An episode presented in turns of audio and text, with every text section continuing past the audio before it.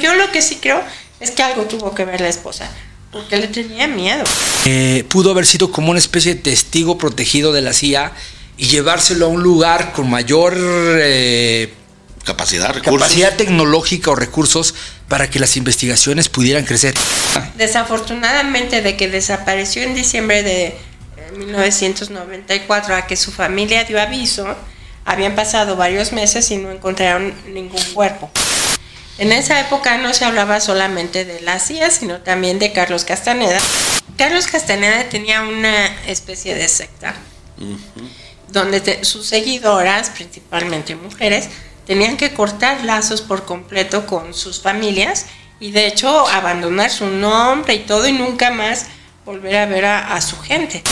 Jacobo adoraba a su hija. Su hija Estusha era el centro de su vida y esa es la razón por la cual yo no pienso que voluntariamente se hubiera ido a otro lado. Yo sabía que Carlos Castaneda era un agente de la CIA, que fue a fundar esos grupos.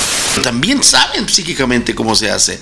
Pero si Castaneda hubiera sido realmente un agente, entonces ya tenemos dos agravantes hacia ese punto. Y era evidente que el hombre estorbaba a la ciencia y estorbaba a los egos de estos señores que no les interesa que un científico les apague la velita. Para mí él vive, me lo dijo él, pero quiere hablar. A mí lo que me quedó fue la profunda convicción de que todas las prácticas contemplativas generan un cambio estructural en el cerebro. Empatía, compasión, eh, eh, amor a sí mismo, porque la mayoría de las personas no se aman a sí mismas. Todas estas prácticas del entrenamiento de la mente, de la atención y de la compasión en los sistemas educativos, esa es mi principal área de trabajo, que nuestra responsabilidad es entrenarnos en volver a ser seres compasivos en descubrir que estamos todos interconectados, de que esa ilusión de separatividad es artificial, nos hace tener esta responsabilidad de trabajar con nuestras propias emociones, nuestros propios pensamientos y el nivel de nuestra conciencia. Y lo primero es encontrar el centro, el ojo del huracán. El ojo del huracán es este lugar de paz dentro del caos y está dentro de nosotros mismos. ¿Lograremos concluir el trabajo Increíble. del señor Jacobo Greenberg?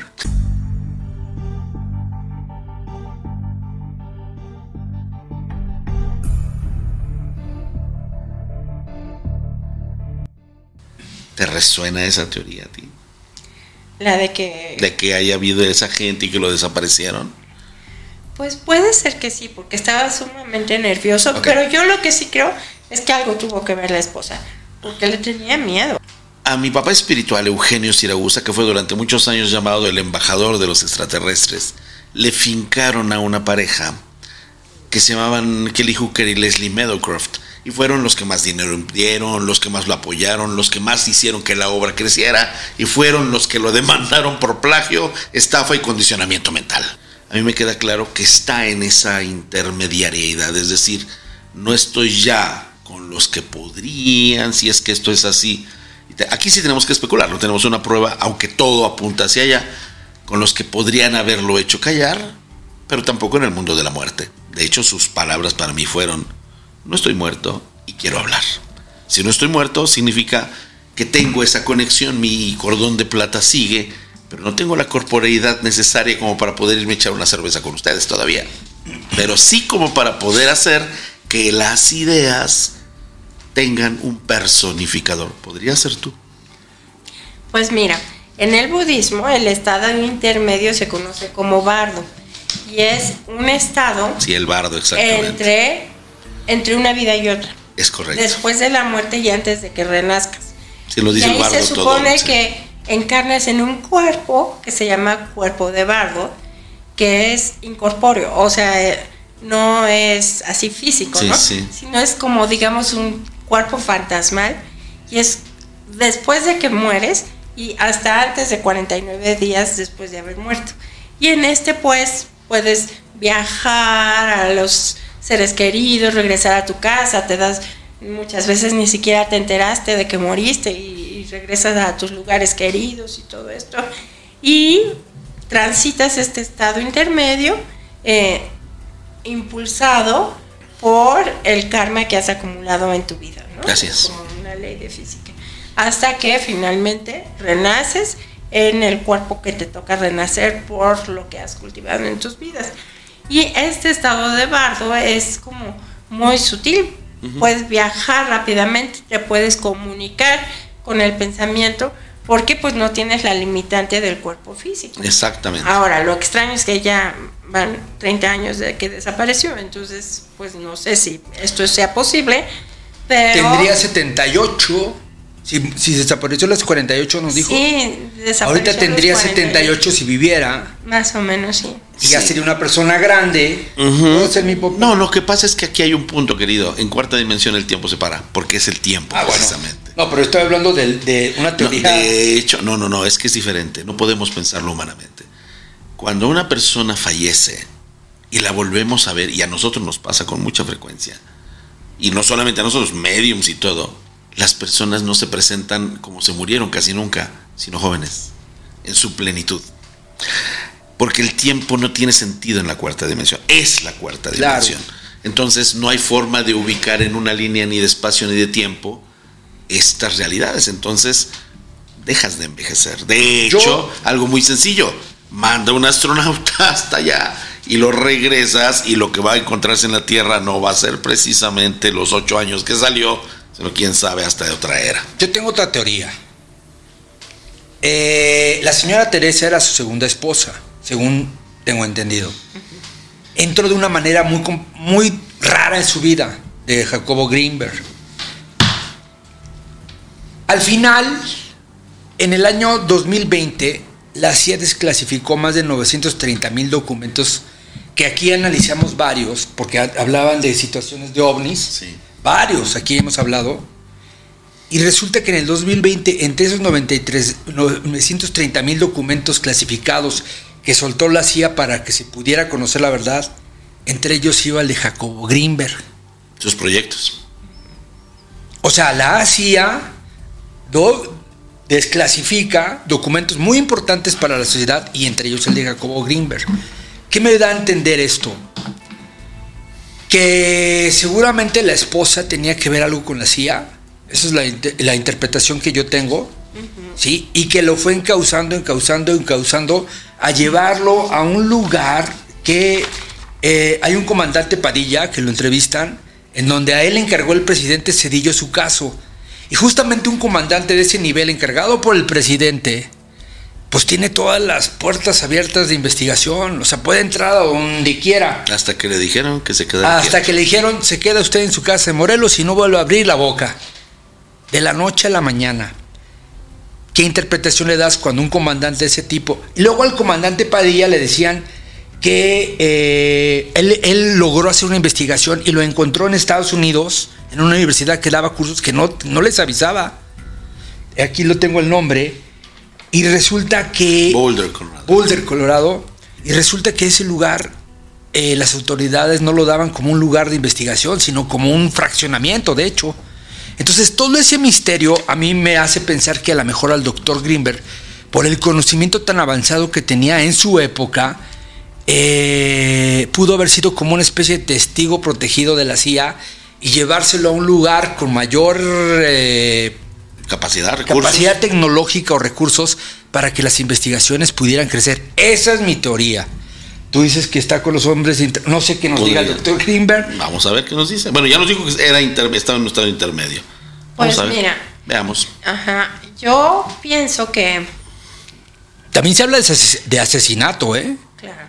Bueno. Sí, se dice que fue su esposa quien lo mató. Ajá. Desafortunadamente, de que desapareció en diciembre de 1994 a que su familia dio aviso, habían pasado varios meses y no encontraron ningún cuerpo. Entonces, pues no hay ninguna evidencia de un asesinato. No hay. Porque pues no hay un cuerpo. Y eso es muy difícil, ¿no? Pues no tener evidencia de que existe o no existe. Desafortunadamente, pues en nuestro país cada vez es más común, ¿no? Yo sí creo que la esposa tuvo algo que ver. En esa época no se hablaba solamente de la CIA, sino también de Carlos Castaneda, que pues me tocó vivir la época de Carlos Castaneda. Llamémosles Pero si los estaban enamorados de sus trabajos. No, Jacobo odiaba a Carlos Castaneda. Bueno, en el, eh, eh, No, dice eso tenía- el documental y otras cosas. Claro, no van a decir eso. Pero, creo que la la- lo que diferenció a, a Carlos Castañeda de Jacobo es cuando este señor Castañeda le prohibió ver a sus hijos o su hija. Ahí fue el Lo que pasa es meollo. que Carlos Castaneda tenía una especie de secta donde te- sus seguidoras, principalmente mujeres, tenían que cortar lazos por completo con sus familias y de hecho abandonar su nombre y todo y nunca más volver a ver a, a su gente.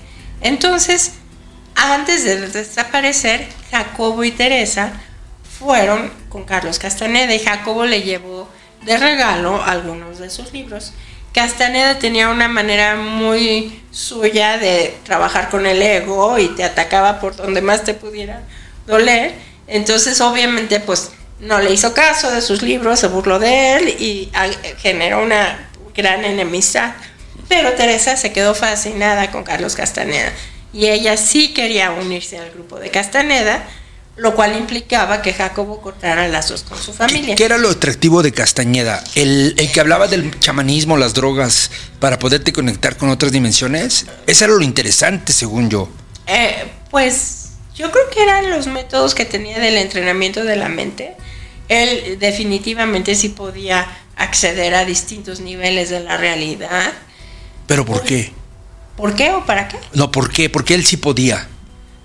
Pues, porque se dice que usaba LSD y algún... él sí, él sí usaba drogas. Y eso lo hacía, hacía llegar más rápido a esa dimensión. Yo creo que de alguna manera sí. Pero era una persona profundamente neurótica. Entonces, de- es esto que es, cuando tú tomas la puerta, el camino corto, te estás evitando todo este entrenamiento que es fundacional y es indispensable.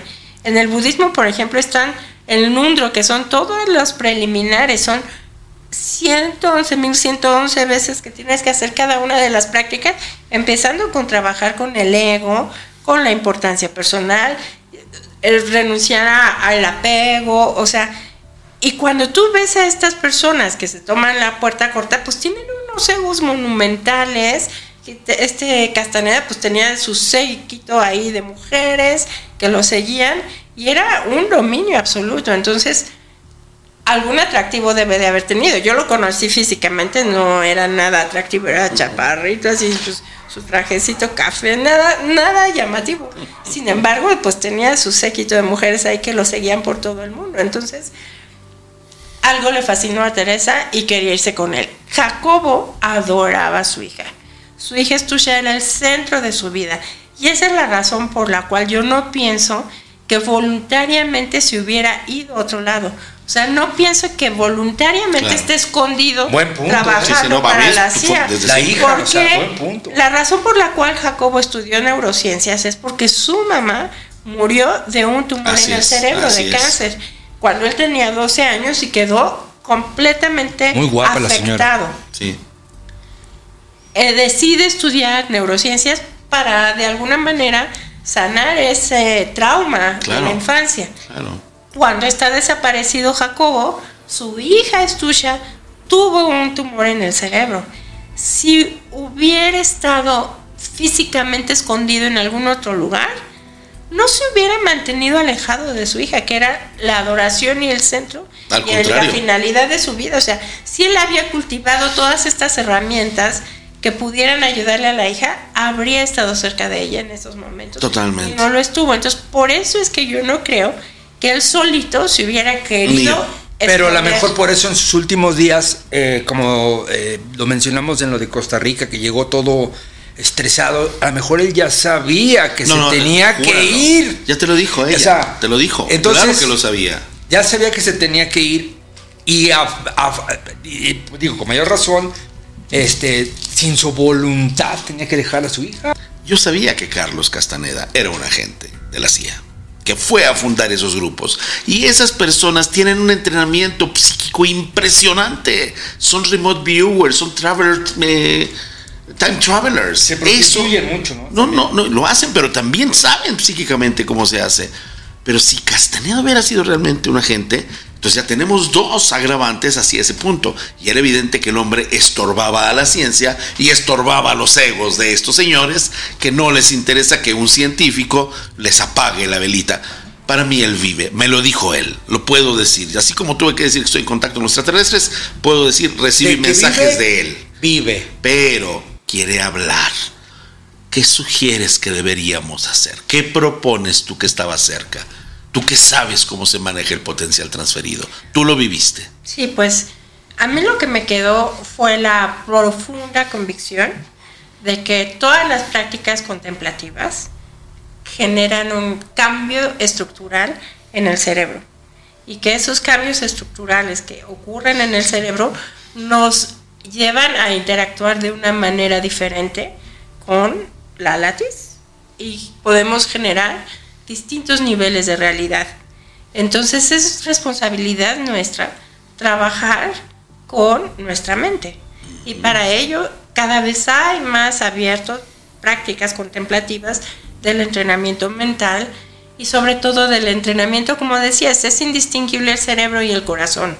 Prácticas del entrenamiento del corazón, empatía, compasión, eh, eh, amor a sí mismo, porque la mayoría de las personas no se aman a sí mismas. No puedes amar a nadie si no te quieres a ti mismo. Exacto. Yo eh, a lo que me he dedicado en los últimos años, 20 años, es precisamente a enseñar mindfulness, mindfulness para niños, entreno maestros para que puedan enseñar todas estas prácticas del entrenamiento de la mente, de la atención y de la compasión en los sistemas educativos. Esa es mi principal área de, trabajo. Entonces tengo mi diplomado de enseñanza de mindfulness en sistemas educativos y bueno, tengo muchos distintos cursos de mindfulness, que es como que la manera más eh, sustentada por la ciencia y abierta de entrenar nuestra mente. Yo creo que nuestra responsabilidad es entrenarnos en volver a ser seres compasivos en descubrir que estamos todos interconectados, de que esa ilusión de separatividad es artificial, es falsa.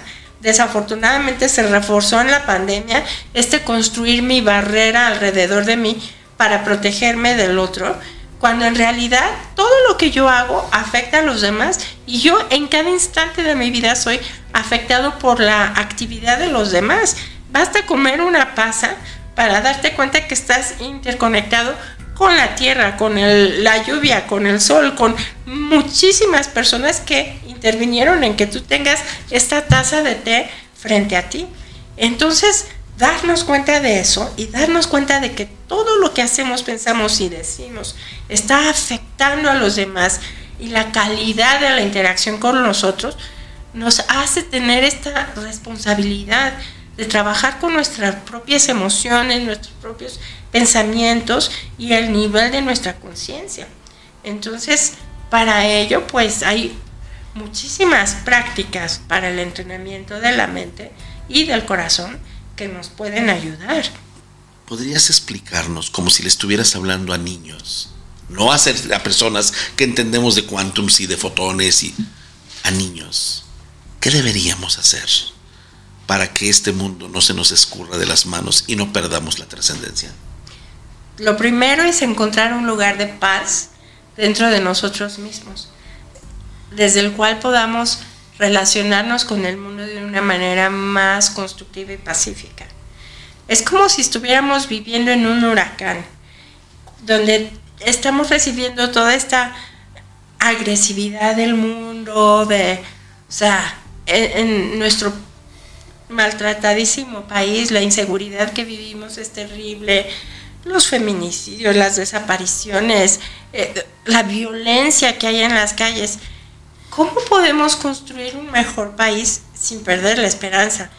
Y lo primero es encontrar el centro, el ojo del huracán. El ojo del huracán es este lugar de paz dentro del caos y está dentro de nosotros mismos. Poder acceder a través de la atención a nuestra respiración, conectarnos y encontrar este lugar de paz desde el cual podamos pausar antes de actuar y decidir qué vamos a hacer de una manera más sabia nos ayuda a relacionarnos de una forma más constructiva con nuestro entorno. No podemos seguir respondiendo a la violencia con violencia.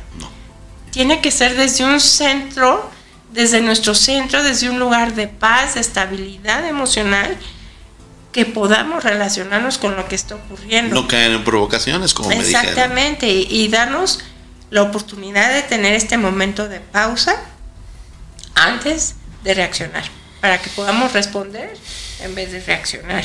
Y para ello, pues necesitamos no estar nada más en la superficie, sino entrar dentro de nosotros mismos. Y para ello, las prácticas contemplativas de cualquier tradición nos pueden ayudar. Cada quien tiene afinidad por una tradición distinta. Claro. El chiste es a lo positivo. Sí. Ya por último, porque le agradecemos mucho su tiempo, Sí, muchísimo. ¿lograremos concluir el trabajo Increíble. del señor Jacobo Greenberg? Pues no creo que sea concluido. Porque la única persona para mí, por lo que estoy viendo, lo que está diciendo, que puede concluir el trabajo, y ya en este siglo XXI, donde hay mucho más herramientas para poderlo hacer, es usted. Entonces, podemos, podríamos concluir que se termine. O al menos continuarlo. Continuar, sí, no creo que se concluya porque Jacobo lo que hizo fue poner la. Pero ¿qué se necesita para concluir? Pues necesitamos ahorita. A Jacobo. Ahí va. Bueno, eso- él, él eso nos contesta, contesta mucho. él. Entre varias cosas que quedaron inconclusas, pero con los recientes avances y descubrimientos que se pueden desarrollar, hay muchas. De hecho, algo que se debe resolver y que se comentó está directamente relacionado al tiempo, a nuestro tiempo lineal. Lo que pasa es que se ocultan muchas cosas.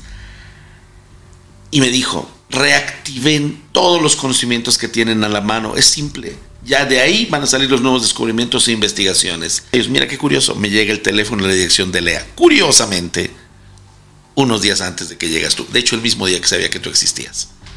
Por algo es. Pero siéntete con, con que este es tu podcast por si algún día quieres venir a platicar, decirnos algo que haya pasado nuevo contigo con las investigaciones del doctor Greenberg. Eh, y de- infinitamente agradecido, me imagino que igual Daniel, Mil veces. por haber venido aquí. Eh, y solamente quiero concluir con que usted tome su decisión. Sí. Eh, ya sea que el doctor Greenberg esté con unos seres de otra dimensión o que el doctor Greenberg esté con otros seres humanos que le están sacando su experiencia. Al final es el doctor Greenberg que todo el mundo lo quiere tener con él.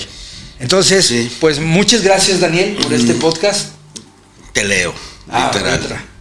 Gracias a mí por tu lealtad y por tu profesionalismo de siempre. Eso es lo que siempre te ha caracterizado y eso es lo que a mí me sirvió como ejemplo y guía para mi vida. Ay, muchas gracias. De hecho, lo último que me escribió fue en el último libro que publicó. Yo participé mucho en el experimento que hicimos en el laboratorio de El Yo como Idea, donde justamente queríamos encontrar las unidades de pensamiento y eso nos llevó a ver que pues nosotros nos repetimos a nosotros mismos este patrón y que somos diferentes a los patrones de las demás personas y surgió este libro Yo como idea y en el como dedicatoria me puso estoy sorprendido por tu profesionalismo ojalá sigamos trabajando juntos mucho tiempo más Y Pues por lo que yo veo, escribió. siguen trabajando juntos. Por lo que yo, aunque no estén en la misma dimensión. Y si no entiendes tus años, yo te los explico. Bendiciones para ti y para tu familia. Muchas gracias Gracias a ti. Ah, mira, muchísimas gracias. a todos por ustedes. este espacio, No, no, no. por esta oportunidad de charlar y de compartir pues todas estas vivencias y experiencias, ¿no? Que siempre pues fue muy difícil.